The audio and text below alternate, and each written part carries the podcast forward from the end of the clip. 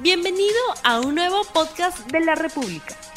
Buenos días, bienvenidos a 3D, el programa de comentario político de la República Televisión, con Mirko Lauer, Augusto Álvarez Rodríguez y Fernando Rospigliosi quien les habla.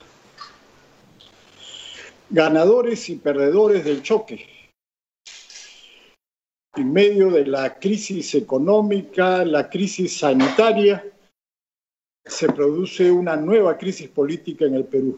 A partir del jueves, como sabemos, cuando se difundieron los primeros audios de conversaciones sostenidas en Palacio de Gobierno por el presidente Vizcarra y varios de sus colaboradores, se ha desatado una crisis de incalculables eh, consecuencias.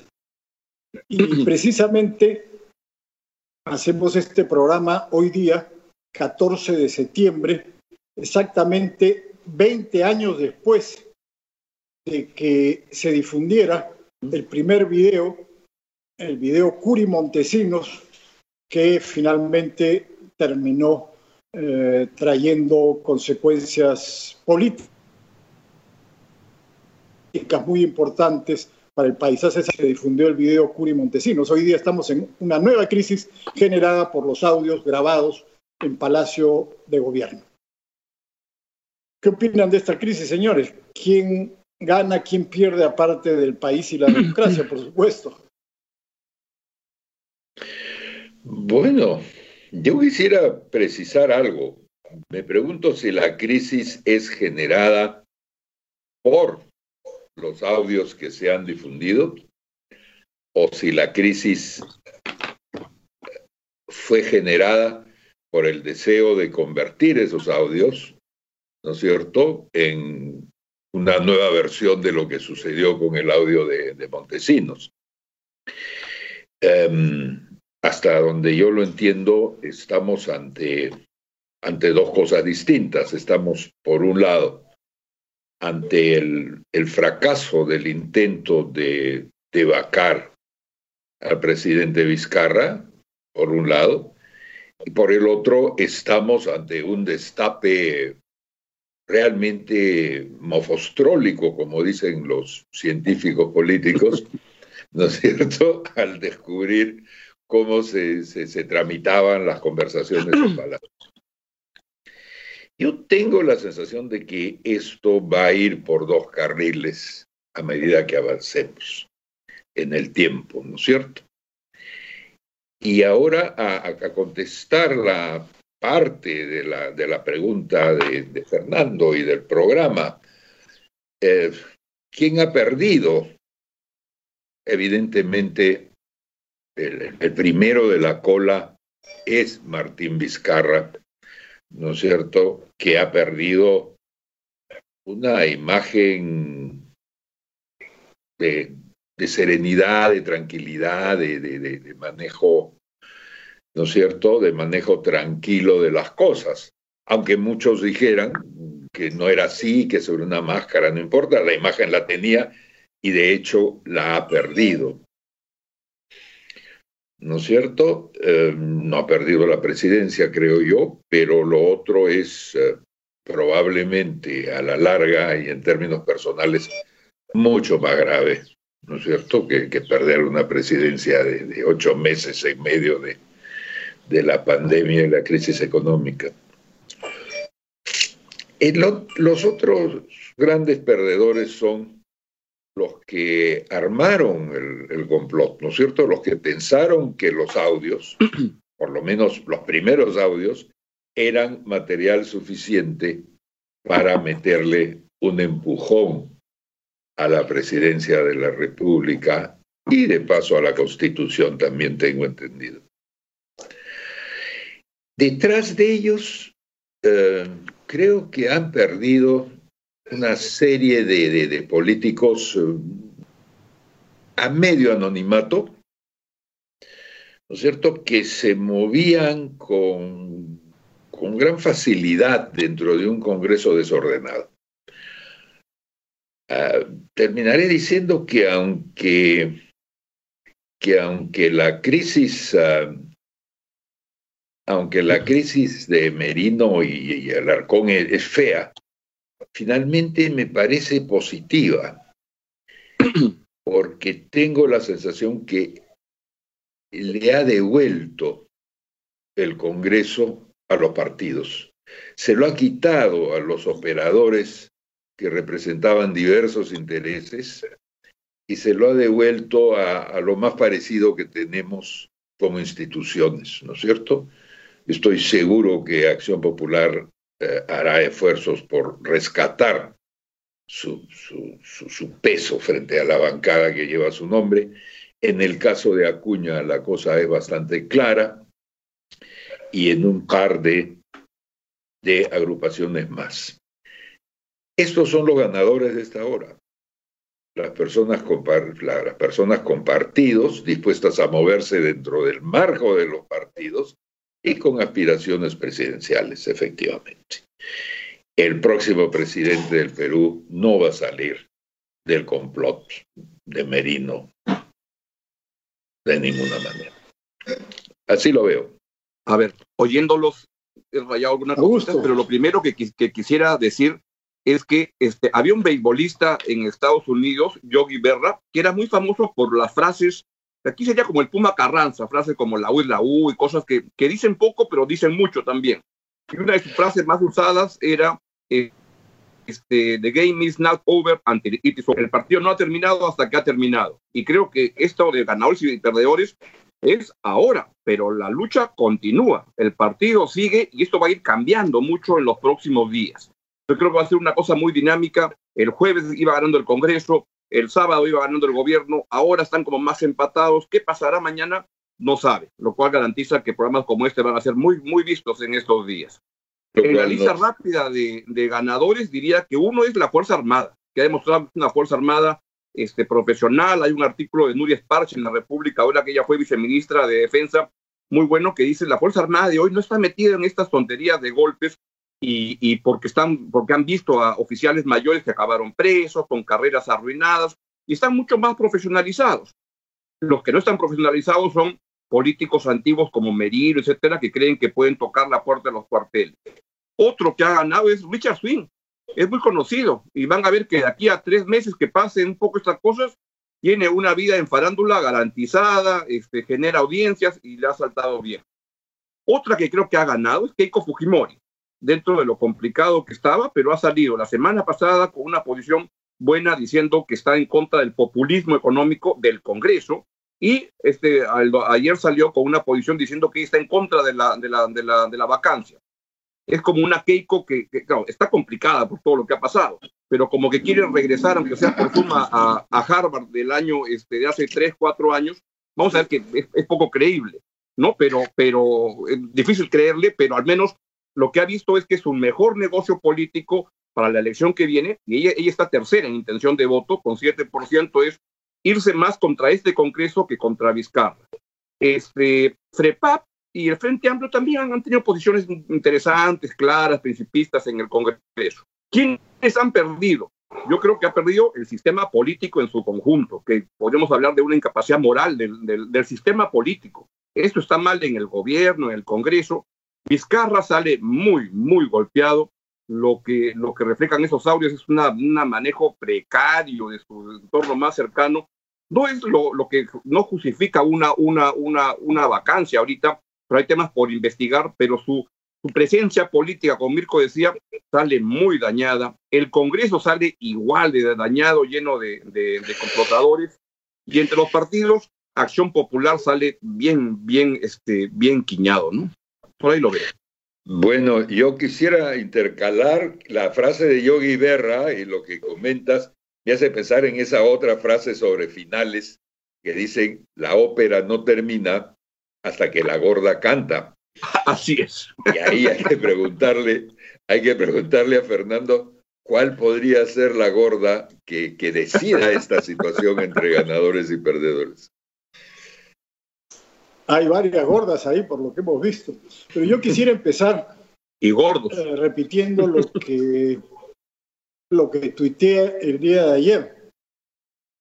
Decía, después de ver Panorama, no cabe ninguna duda que Martín Vizcarra es un mentiroso, un farsante y un delincuente. Debe ser procesado cuando termine su mandato.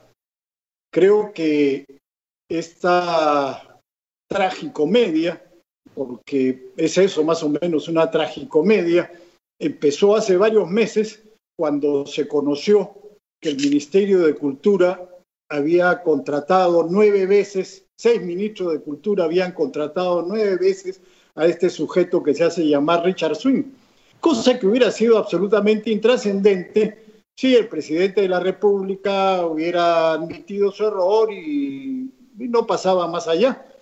Pero curiosamente este intento de encubrirlo, que ha reventado hace pocos días con estos audios, ha generado una crisis monumental que, entre otras cosas, y es muy lamentable, ha involucrado a las Fuerzas Armadas y estos mandiles rosados que el día sábado han salido a respaldar a un sinvergüenza como Vizcarra, han cubierto de oprobio su, propio, su propia función como comandantes generales de las Fuerzas Armadas. Es realmente vergonzoso lo que ha hecho esta gente.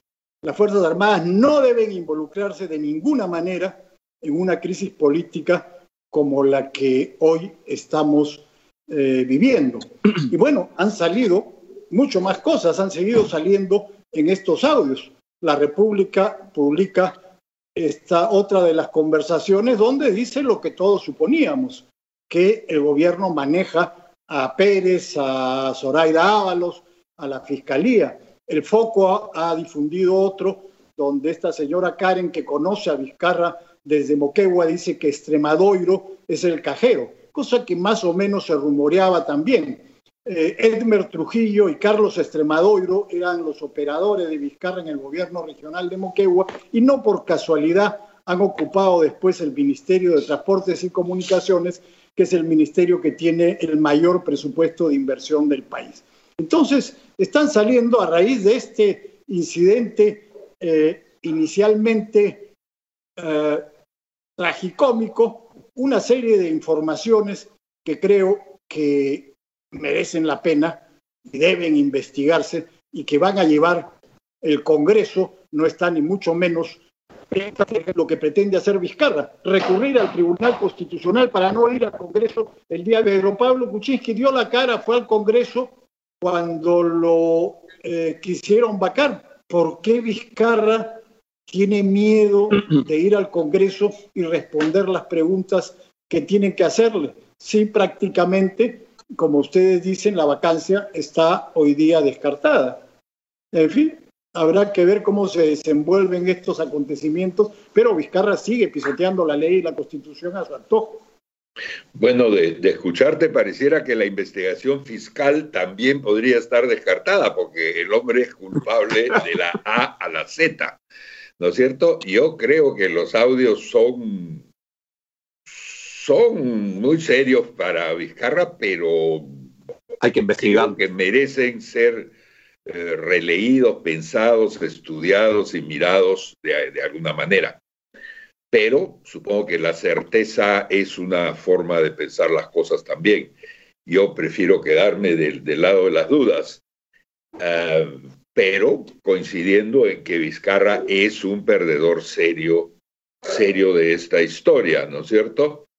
Y, me pregunto, ah, me pregunto cuánto ha ganado, cuánto habrá ganado evitando ah, la vacancia, ¿no es cierto? Eh, porque se le va a hacer difícil gobernar de aquí adelante, en adelante, ¿no es cierto? Y porque los ganadores de, de esta ronda, a quienes yo estoy considerando ganadores, que son los partidos con legítimas aspiraciones presidenciales, los del Congreso y los otros, tampoco le van a hacer la vida fácil a Vizcarra. Es decir, eh, en ese, ese, nuevo Congreso, eh, sin, sin Merino y sin Alarcón en posiciones eh, fuertes, o incluso fuera de sus cargos, va a seguir siendo un Congreso con uñas y dientes y, cosas que decir y que enfrentarle al Ejecutivo. En, ese sentido, eh, yo casi sentiría que, que, tus acusaciones, eh, Fernando, contribuyen a definir a un perdedor personal, ¿no es cierto? Pero que es el fracaso de la vacancia lo que en el fondo está definiendo a un perdedor político en Vizcarra. Hay diferencia entre los dos. Sí, yo también creo eso, que es más balanceado las derrotas acá. Y bien que Fernando haya recordado que hoy se cumplen 20 años, 20 años, ¿no? De, lo, de la aparición de los videos de, de, Montesinos, que te recuerda a un, algo que trae a colación, que es Sex, Lies and Videotapes. Sexo, mentiras y, videos, que es para, y, distintas no, que es lo que están, parece, alrededor de todo lo que estamos escuchando en estos días, hay de todo, pasiones, negocio, de todo se habla, pero son temas que deben este, investigarse y tampoco tomarlos tan rápidamente de que este es el cajero y esas cosas, como que todo eso tiene que ser investigado, pero sin duda daña la, la, imagen del presidente Vizcarra, que sospecho que va a requerir luego de este afer este, una, un reencauche del, del, gabinete ministerial para poder este, sobrellevar este espacio, este, lo que falta de aquí hasta, hasta julio próximo. Y también creo que el Congreso de la República, ahí sí me temo que, que Alarcón y Merino en 15 días vuelven a la carga. Hoy hay, hay, una, hay un anuncio importante que es cómo va a votar el Congreso en la censura o, o no a la ministra de, de, de Economía. Eso como que no va a dar el primer talán del, talante que va a tener el Congreso a partir de ahora. Yo sospecho que no la van a... ¿Tú crees, Augusto? Pero vienen con fuerza después. ¿Tú crees que Merino va a insistir en la votación sobre vacancia? Pues yo creía eso hasta ayer a las 8 de la noche, pero con los audios que han ido este, apareciendo, creo que les da algo de munición y argumento para decir, vamos, como dice Fernando, el viernes tiene que ir Vizcarra y vamos a ver claro, vamos a ver cuántos votos recupera Merino para el complot. Pero, pero creo que el partido, como decía Yogi Berra, the game is not over until it is over. Esto todavía sigue y tienen ambiciones de que la cosa la pueden recuperar. Ahora, el gobierno tampoco es este, este débil acá, también tiene material. Y estas versiones de la tocada de puertas de los, de los cuarteles creo que tienen más munición. Y entonces vamos a ver que a los 20 años de los videos de Montesinos esta va a ser una semana espectacular de videos y pruebas y cosas de ambos lados. Bueno, yo coincido con ustedes que el Congreso también ha perdido. Han manejado la cosa pésimamente. En lugar de recibidos los audios y difundidos, realizar una investigación en la comisión que no iba a ir más allá porque Vizcarra sigue siendo inmune mientras es presidente, se lanzaron a una piscina con muy poca agua, por decirlo menos, que es el tema de la vacancia que políticamente, en mi opinión, no es viable. Entonces han actuado también con una enorme eh, torpeza. Pero esto muestra la fragilidad institucional del Perú y la fragilidad de la democracia, que finalmente individuos como Swing y Vizcarra nos pongan en una situación de crisis tan profunda como la que vivimos hoy día. Realmente es una desgracia y bueno, esperemos que dentro de todo esto. Bueno, Fernando, pero en la lista hay más gente, ¿no? Carla, Merino, Alarcón, este, hay, el, el, elenco, este, la, la, la, orquesta del Titanic, este, son más, no solo son dos, dos que tocan. Desgraciadamente sí, son muchos, muchos los que están ahí. Bueno, con esto creo que estamos llegando ya al final de nuestro Mico, creo que quería programa. algo. No, mi balance era simplemente no nos equivocamos, creo que casi no hay ganadores, es puro perdedores, ¿no? Así es, así es, desgraciadamente estamos perdiendo todos y, esperemos que esto no tenga repercusiones en el Congreso, que empiecen a, tumbarse eh, ministros sin razón para, eh, digamos, vengarse de eventualmente no haber podido vacar a Vizcarra, eso eh, sería fatal también. Bueno, seguramente vamos a tener muchas más cosas que eh, seguir conversando en nuestros próximos programas. Con esto llegamos al final de esta edición. Nos despedimos hasta el día miércoles a las 8 y 20 de la mañana, eh, recomendándoles, por supuesto, que difundan este programa a través de, de este sus redes sociales. Con nosotros será hasta el audio de este programa mejora. No olvides suscribirte para que sigas escuchando más episodios de este podcast.